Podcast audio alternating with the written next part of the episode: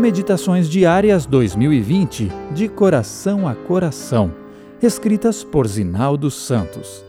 O Salmo da Fé. O Senhor é a minha luz e a minha salvação. De quem terei temor? O Senhor é a fortaleza da minha vida. A quem temerei? Salmo 27, 1. A força religiosa do século XVI podia ser vista no prevalecente conceito de Deus como Criador e mantenedor de todas as coisas.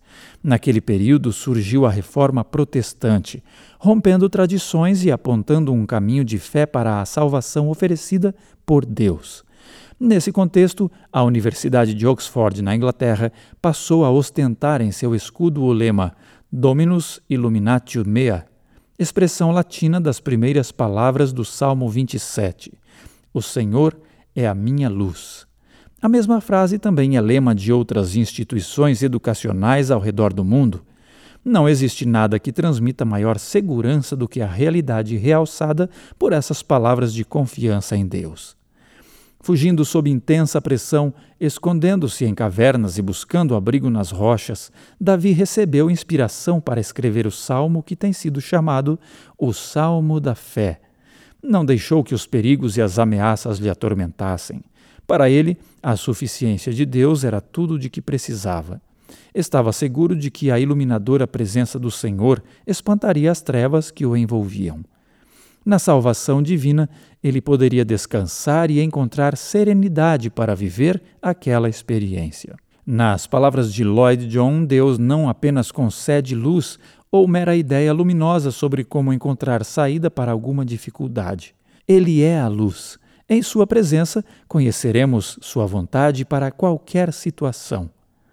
Estando protegido por Deus, por que haveria de temer? Permanecer na presença do Altíssimo foi tudo o que o poeta desejou, a fim de ser abençoado pela reflexão em sua bondade e pelo recebimento de suas orientações todos os dias, disse ele. Aliás, no íntimo, Davi sentia que o Senhor o convidava: busque a minha face. Ele não tinha alternativa senão atendê-lo.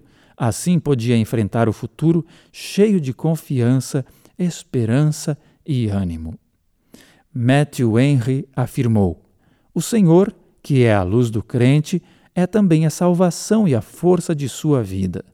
Não só por quem, mas em quem ele mora e se move.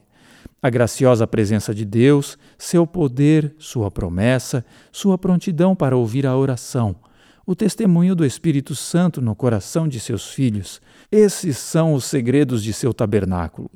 Nesses segredos, os santos encontram a razão daquela santa segurança e paz de espírito que podem desfrutar à vontade. A CPB também disponibilizou os podcasts da série Eventos Finais nas principais plataformas digitais.